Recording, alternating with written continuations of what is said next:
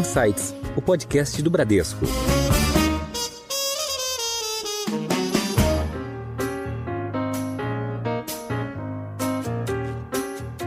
Olá, bem-vindos a mais um episódio do Insights, o seu podcast semanal com ideias que provocam um novo jeito de pensar. Eu sou a Priscila Forbes e hoje nós vamos conversar com o Banco Toyota. Como uma empresa do setor automotivo faz para promover a diversidade e a valorização da mulher? Como essa empresa coloca a liderança a favor do desenvolvimento profissional?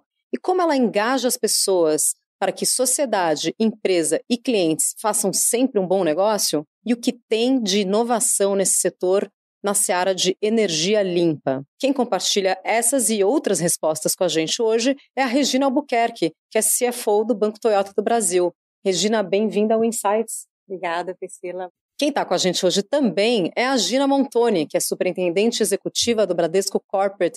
Gina, bem-vinda à sua estreia aqui no Insights. Boa tarde, Pri. Começando aqui com você, Regina, a gente conhece, obviamente, a Toyota, né, uma grande multinacional, é uma montadora muito conhecida, mas a gente está falando aqui com o Banco Toyota e a gente queria pedir para você compartilhar aqui com os ouvintes do Insights um pouco sobre o, o banco, falar um pouco dos produtos oferecidos e principais projetos, grandes números de vocês aqui no Brasil. Bom, é, o Banco Toyota ele começou aqui no Brasil em 1999 para suportar as operações da montadora, que já estava aqui desde 1958, né? E até uma, uma curiosidade é que a operação da Toyota é, aqui no Brasil foi a primeira fora do Japão produzindo o Bandeirante, aquele jeepzinho que todo mundo conhece. Clássico Bandeirante. O clássico, é. é então a gente veio, uh, estabeleceu a operação uh, e desde então uh, fazendo parte é, desse conceito todo, né, do One Toyota, tentando é, promover essa cadeia de valor, a gente vem suportando a montadora com financiamento, né, dos veículos novos, dos veículos usados também dentro da rede Toyota. A gente também faz toda a parte de seguros, né, para esse cliente da Toyota. A gente também dá suporte hoje a todos os concessionários através do Forplan para essa rede. E mais recentemente a gente lançou o consórcio Toyota.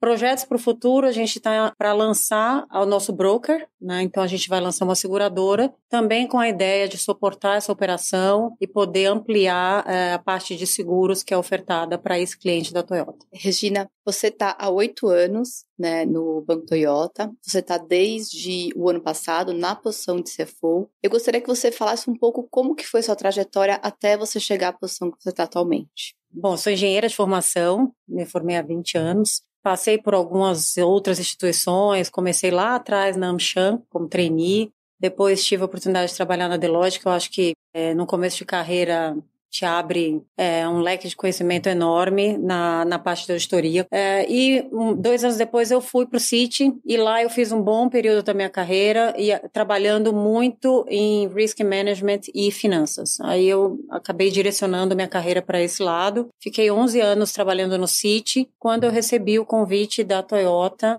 para vir para o banco como risk manager do banco uh, e fui agregando outras áreas dentro de finanças. No ano passado, a gente teve o nosso uh, ah, CEO se aposentou, ele estava com o banco desde o início da operação e o meu uh, ah, CFO assumiu a posição de liderança no banco e eu assumi essa cadeira. Então, aí com vários desafios, a gente, como eu disse, né, está montando mais duas novas empresas. Então, está sendo bem é, desafiador, mas também muito interessante essa cadeira nova. Bom, ouvindo um pouco aí da tua história, pelo tempo que você falou que você tem de formação, nós somos mais ou menos contemporâneas, inclusive eu e Gina somos colegas de faculdade, né? E aqui estamos três mulheres, né, em, em, em posições, em cargos aqui é, no mercado financeiro e você ainda mais com uma bagagem mais técnica, né, de, de engenheira e tendo passado pela área de, de auditoria, como você comentou. Então, como é que você enxerga a presença das mulheres nas empresas, né? Até nessas empresas em setores que às vezes são um pouco mais dominadas por homens, como é o caso né, do setor automotivo, que desafios você enxerga que ainda precisam ser superados para a gente alcançar finalmente a, a equidade de gênero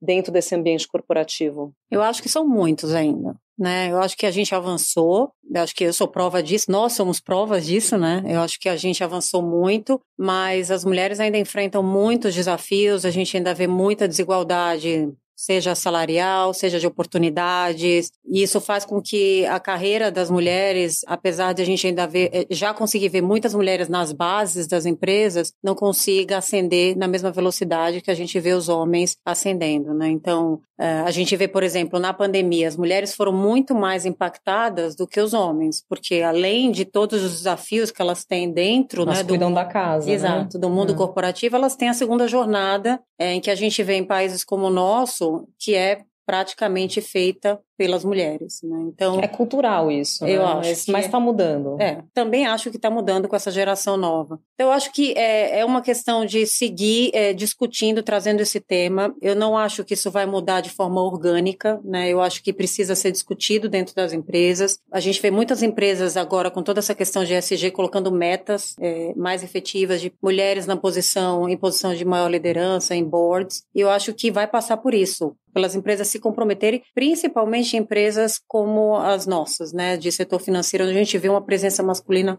ainda muito forte. A gente, quando fala muito de SG, pensa muito no, na parte ambiental, né? Uhum. Mas acho que a gente tem é a questão muito social, isso, né? né? A questão social ela vem muito forte também é, e eu acho que vai beneficiar muito as mulheres nesse sentido. E já que a gente está nesse nesse tema, né, da carreira da mulher nesse ambiente é, corporativo, eu queria até te perguntar um pouco como é que a Toyota ou o banco Toyota trata a questão da, da maternidade, né? Você comentou muito da dificuldade das mulheres durante a pandemia porque tinha a questão do, do trabalho doméstico que é um trabalho, um trabalho não remunerado, mas não deixa de ser um trabalho, inclusive, bastante pesado, né? Essa dupla jornada. E a gente já conversou com empresas aqui no, no Insights que têm políticas diferentes, né? A gente viu vê empresas que dão a licença paternidade também para o pai ajudar, né? Nesse, nesse início, com a divisão ali de, de tarefas para aliviar um pouco a mãe, a lactante, né? Que está ali dormindo pouquíssimas horas, muitas vezes. A gente vê empresas que dão incentivos no sentido de financiar, por exemplo, ou até pagar, oferecer no, no plano a, a, questão da fertilidade assistida. Tem, tem algum programa nesse sentido dentro da Toyota? Não, não, não necessariamente da fertilidade, mas de, de promover essa equidade até dentro de casa. O banco tem um cuidado muito grande com toda essa questão de qualidade de vida, enfim. E principalmente que as mulheres se sintam acolhidas e que tenham essa liberdade, porque a gente vê ainda em muitas empresas que as mulheres não, não se sentem nem à vontade de engravidar, né? Pensando né? E o que vai ser quando eu voltar, como que vai acontecer, enfim.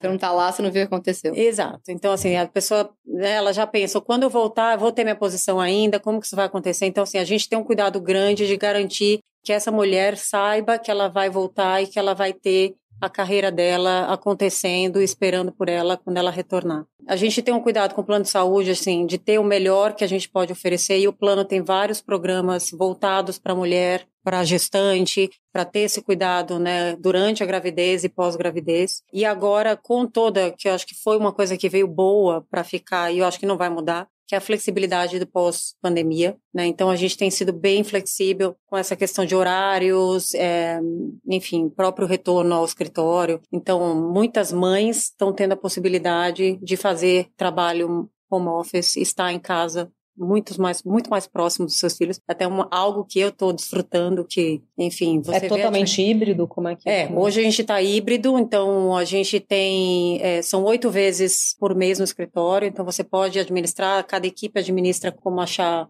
melhor. Então dá muita flexibilidade para você administrar seu tempo com a tua família, entender qual é o melhor horário. E a gente tem além da flexibilidade dos dias, dos horários. Então você pode entrar mais cedo, sair mais cedo, ou entrar mais tarde, sair mais tarde. Então ficou muito mais fácil de administrar o dia a dia com a tua família, com os filhos, enfim. É, e eu acho que isso, assim, eu mesma vejo na minha casa o benefício que é você conseguir ter isso e administrar esse dia a dia com, com a tua família, sabe? Legal. É, foi um ganho muito importante, é. principalmente para as mulheres, né? Que têm filhos que conseguem ficar um pouco mais próximos dos filhos em casa. É, eu vejo os pais também percebendo isso, sabe? Sim. Esse uhum. benefício, esse contato. E eu falo muito para o pessoal que trabalha comigo, assim, não vamos perder isso, né? Vamos, vamos tentar manter é, esse equilíbrio. Em Foco.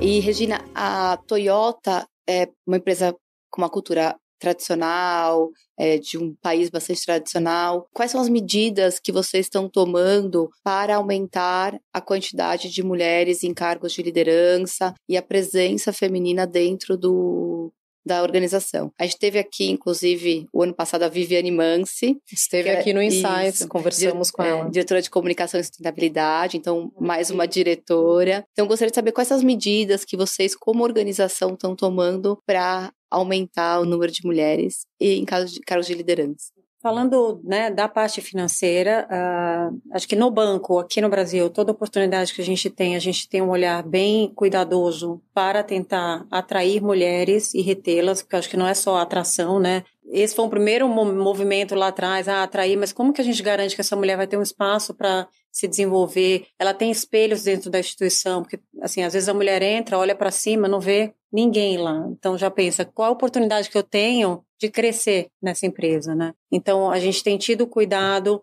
é, de ter essas conversas, de ter mentoria, de olhar para essas mulheres, de entender como que elas podem se desenvolver é, e de aumentar a participação de mulheres dentro de todos os níveis da, do banco. Hoje a gente ainda tem oportunidade né, na, na liderança em si, é, na base a gente tem uma, uma equidade, mas na liderança ainda tem oportunidade, mas a gente tem tido esse cuidado, é, eu particularmente dentro do meu time também, de garantir que a gente tenha times mais uniformes. Lá fora, nos Estados Unidos, a gente aqui, o banco, o braço financeiro da Toyota, ele está ligado aos Estados Unidos, né, não diretamente ao Japão. Eles têm um comitê para desenvolvimento das mulheres, né, e esse comitê é formado por executivas né, da, dos Estados Unidos, e eles têm ações durante o ano todo, desde a parte de treinamento, desenvolvimento, mentoria, coaching, a própria parte do RH, né, ações voltadas específicas para desenvolver essas mulheres. E tem um encontro anual que é muito legal em, com as executivas e os executivos, porque também é importante envolver os homens e, né, para a gente ter essa consciência, buscando garantir que a gente tem uma geração sendo preparada para assumir esse, essas posições de liderança.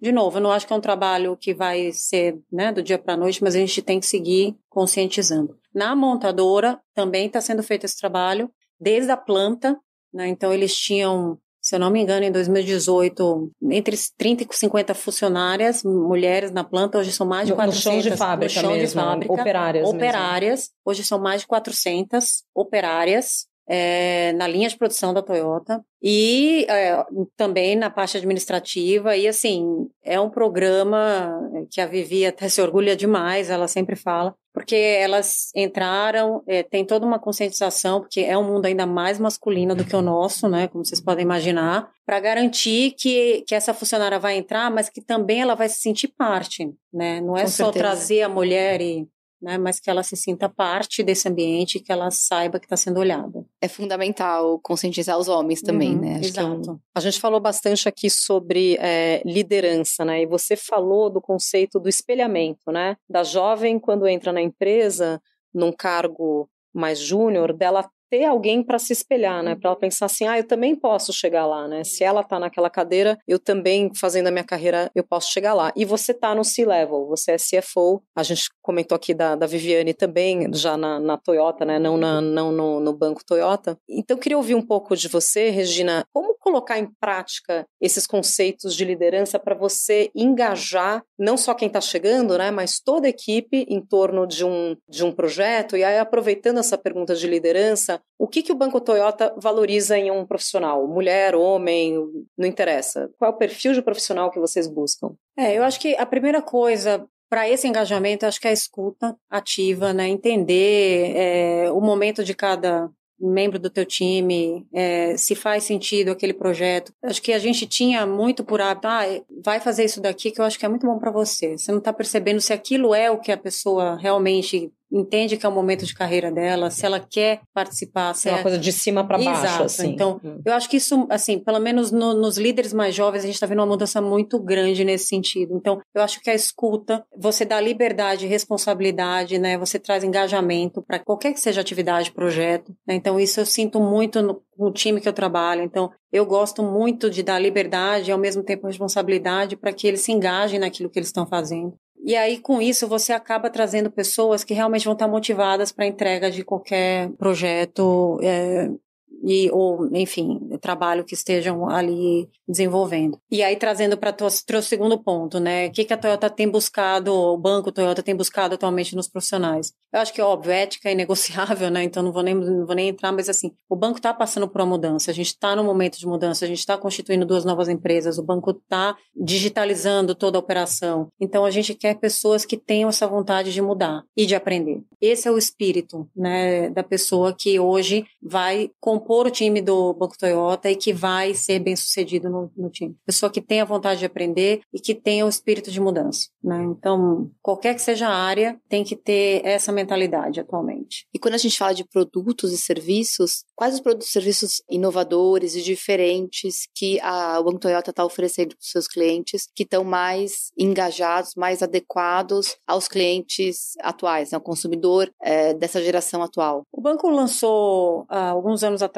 o Ciclo, né, que foi um super sucesso. Acho que um, um, um dos segredos, né, a gente é um banco pequeno, bem nichado, né, então tem um público bem específico, mas a gente tem um cuidado muito grande na hora de lançar um produto que é de ouvir o cliente. Né? Acho que isso é uma característica muito forte na Toyota de ouvir o cliente, de tentar fazer produtos, e eu acho que isso é o que traz uma lealdade muito grande do cliente Toyota à marca. A gente faz produtos voltados para o nosso cliente. Então a gente no banco também tem esse cuidado. Então sempre que a gente vai lançar um produto novo, a gente procura ouvir esse cliente. Então a gente traz o cliente, faz normalmente focus grupos e faz discussões. Foi assim no lançamento do ciclo, que foi um super sucesso. A gente viu vários outros bancos fazendo. Você pode comentar o que é o ciclo? É, é boa. o ciclo é um produto que a gente lançou aqui, é, em que o cliente dá uma entrada para um financiamento e ele tem um, um valor no final do contrato para pagar, o que a gente chama de balão. Com isso, ao longo do, do período, as parcelas ficam bem mais baixas mais ou menos 40% mais baixas do que um financiamento tradicional. Isso fez com que muitas pessoas conseguissem ter acesso a um financiamento ou que pessoas conseguissem ter um carro de valor mais alto porque a parcela cabia no bolso. Qual é a diferença? No final do contrato, o concessionário se compromete a recomprar o veículo, né? E aí, com a recompra do veículo, você consegue pagar essa parcela final e dar entrada no novo veículo. É como se fosse um leasing, mas é, na verdade parece é, um leasing. Parece, mas parece um leasing. não é. É um financiamento tradicional, o veículo pertence ao cliente, mas ele é como se fosse um leasing. Então a ideia é que você consiga ter a cada dois anos, três anos, um carro novo. Como o veículo Toyota desvaloriza muito pouco no mercado, você uhum. consegue pagar a última parcela e ter a entrada do próximo. Então foi assim, desde o lançamento foi um super sucesso. É, hoje quase metade da nossa carteira é deste produto. E foi assim super bem aceito pelos clientes, que era uma dúvida que a gente tinha, porque como você disse, parece um leasing, o brasileiro não tem o hábito, né, do leasing, mas eles enxergaram valor, porque primeiro ele tem a garantia de que o carro vai ser recomprado por um valor justo, ele consegue ter uma parcela menor ao longo da vida do contrato dele e muitos conseguiram fazer o financiamento de um carro até melhor, né? Então acho que foi isso. E o sucesso disso veio da gente escutar o cliente, a gente testar isso antes, ouvir, ver se fazia sentido, óbvio, fazer ajustes com base nessas conversas. Então o banco tem muito esse cuidado. A mesma coisa com o consórcio e a gente está fazendo a mesma coisa agora com os produtos que a gente pretende lançar para seguros. Então, eu acho que essa dinâmica funciona muito para o público que a gente trabalha. Tem funcionado bastante. E a gente pretende seguir fazendo dessa forma. Em alta.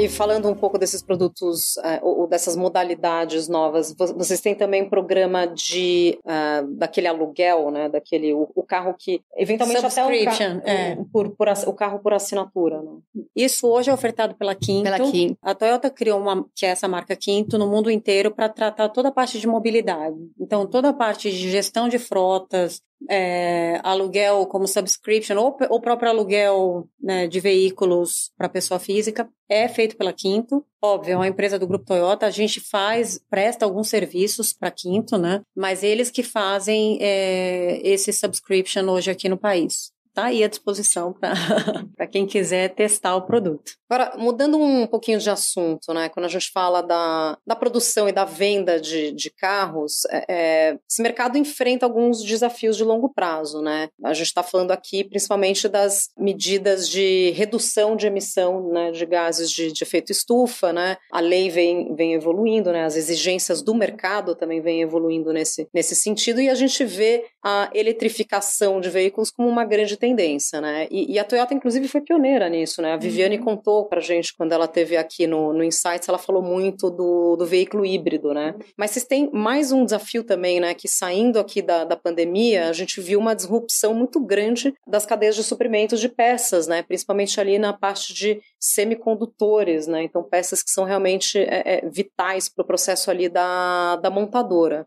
Como é que a, a, a Toyota está solucionando esses, eh, esses desafios, principalmente ponto de vista do Banco Toyota, né? Como é que vocês têm atuado aí nesse, nesse momento de, de mudanças estruturais, mudanças seculares, né? Tem sido, né, na verdade, um momento bem desafiador para essa cadeia como um todo. Eu acho que essa discussão já vinha acontecendo, como você mesmo falou, essa questão da eletrificação, já vem discutindo do próprio setor, né, já vem mudando. A, a Toyota já, já se intitula uma empresa de mobilidade, é, e aí, óbvio, né, com pandemia, enfim, essa questão dos semicondutores foi um impacto grande, a gente viu a redução né, na venda do setor automotivo. A Toyota, ela conseguiu conduzir, conseguiu passar por esse período, acho que através da gestão, né, feita do, né, da própria parte de peças, um pouco melhor do que outras empresas do setor automotivo, mas enfrentou os desafios também, né? A gente também percebeu isso. O banco, qual que foi o nosso, a nossa contribuição?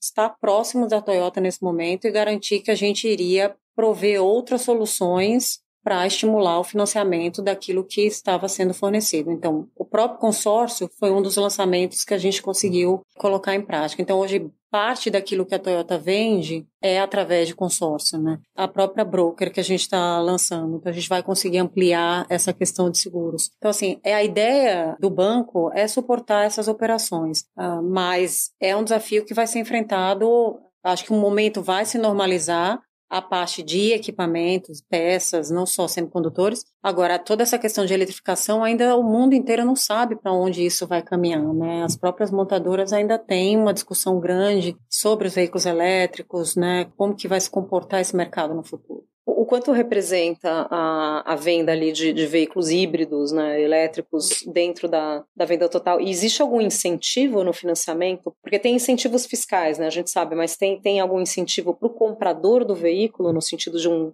um financiamento diferenciado? Não, a gente ainda não tem um financiamento diferenciado. O que a gente teve foi, a gente fez uma emissão é, de 700 milhões de letras financeiras recentemente. Foi, foi a primeira emissão verde né, de, de um banco de montadora. Essa emissão foi justamente para suportar o financiamento de veículos híbridos. Com essa emissão, a gente usou este funding para o financiamento dos veículos híbridos. A gente financiou mais de 8, 8 já, mil é, veículos 8, híbridos. Exatamente, mais de 8 mil veículos híbridos. E além disso, porque a gente não queria só atrelar a questão do financiamento, a gente fez uma contribuição para a Fundação Toyota para cada carro financiado, a gente fez uma contribuição em dinheiro que iria ser utilizada no projeto Águas da Mantiqueira, né, para reflorestamento. Então, a gente conseguiu fazer uma grande área de reflorestamento com esse financiamento também. Não sei se a gente vai conseguir fazer outras emissões aí por restrição dos Estados Unidos. Enfim, eles pedem que, que esse tipo de financiamento seja feito só com lastro de veículo 100% elétrico, que a gente aí não teria lastro aqui. Mas a gente tem olhado para essas operações e visto o que, que a gente pode contribuir com a Toyota do ponto de vista da descarbonização. Né? O que, que a gente pode, como banco,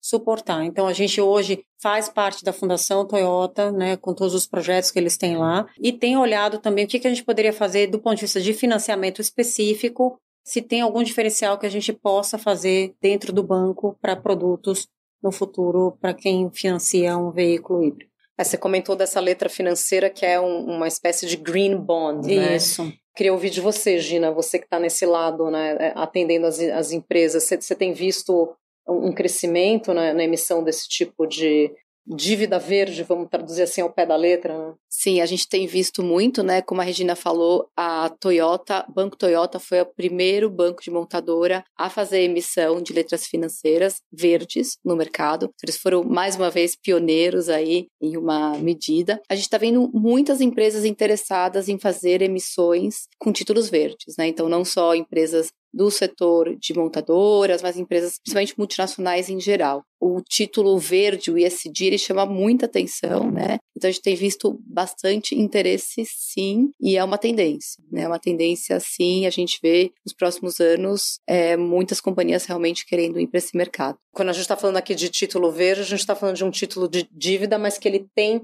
que ter um, um, um, benefício ambiental atrelado a ele, é isso? Sim, você tem que cumprir uma série de KPIs que você se compromete a cumprir e tem uma certificadora terceira, eles falam Second Part Opinion, que vai verificar se aqueles KPIs foram atingidos no momento, em todo o período da operação. Isso é uma tendência no mercado financeiro também, né? Falando do ponto de vista de investimentos, sim, que aí sim, já, sim. já, entra um pouco mais na minha área. Na Bradesco Asset, a gente tem fundos que são ISD, né? Que procuram justamente esses tipos de título que ainda são meio escassos no, no mercado brasileiro, tá, tá começando a desenvolver esse mercado, mas também títulos de empresas que são mais aderentes aos princípios ISD ou, ou que têm algum impacto nesse sentido, né? Então. É, a gente já começa a ver algumas certificações, né? Acho que a própria Standard Poor's já está começando a emitir algumas uhum. certificações. Eu acho que, assim, de novo, a gente vai ver as empresas cada vez mais preocupadas. É, acho que começa, né?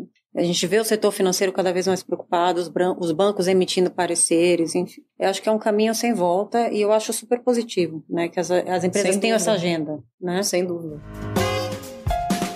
Seu guia.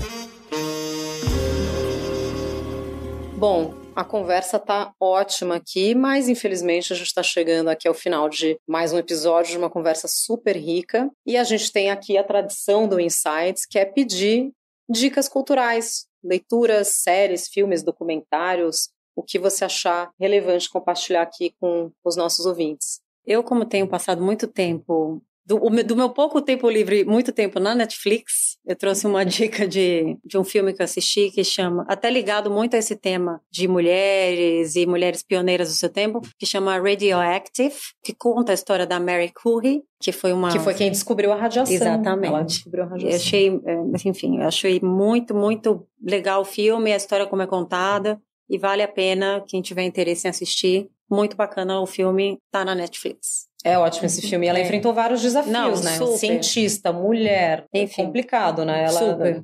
Ela era ofuscada pelos, pelos colegas homens ali no, no, meio, no meio científico. Mas é ela desacreditada, é... mas ela, enfim, como muitas mulheres, perseverante, conseguiu. conseguiu... Isso aí, brilhante, Mary Curie. Gina, compartilha suas dicas com a gente. Bom, a minha dica foi um livro que eu li recentemente, é a biografia da Michelle Obama. Me surpreendeu Outra muito. mulher Isso, uma poderosa. mulher forte, é. poderosa, com duas filhas. Então, foi uma história que me chamou muita atenção e me surpreendeu, porque atrás de um grande homem sempre existe uma grande mulher com duas filhas, uma primeira dama. Uhum. Muito legal. Tem uma frase que eu ouvi num, num, livro, se não me engano, é da, da Sheryl Sandberg, né? Que é aquela que fala do lean in, que é todo esse movimento de das mulheres não se acanharem em reuniões e emitirem suas suas, suas opiniões. É, e ela tem uma frase que, para mim, resume muito essa questão de mulheres têm que apoiar outras mulheres, que tem a ver com a questão do espelhamento Isso, que você falou. Exato. Então, ela fala assim: se você é uma mulher que conseguiu subir no elevador corporativo e você chegou no último andar, você chegou ali no, no rooftop, ali na, na cobertura, não se esqueça de mandar o elevador de volta para baixo. É isso. Para é buscar mais mulheres. É isso. Muito bem. Nós conversamos hoje com a Regina Albuquerque, CFO do Banco Toyota. Regina, obrigada pela sua participação. Obrigada a vocês mais uma vez. Um prazer enorme estar aqui. Conversamos também com a Gina Montoni, superintendente executiva do Bradesco. Gina, obrigada. Obrigada, obrigada. Prazer estar aqui, Pri. Obrigada, Regina. Vocês que nos acompanham já sabem, né? Toda semana tem um episódio novo do seu Insights e o Insights está nas principais plataformas de áudio e também agora está no Instagram, no perfil podcast.insights. Siga a gente lá, fique por dentro das gravações, dos bastidores e muito mais. Até a próxima. Tchau!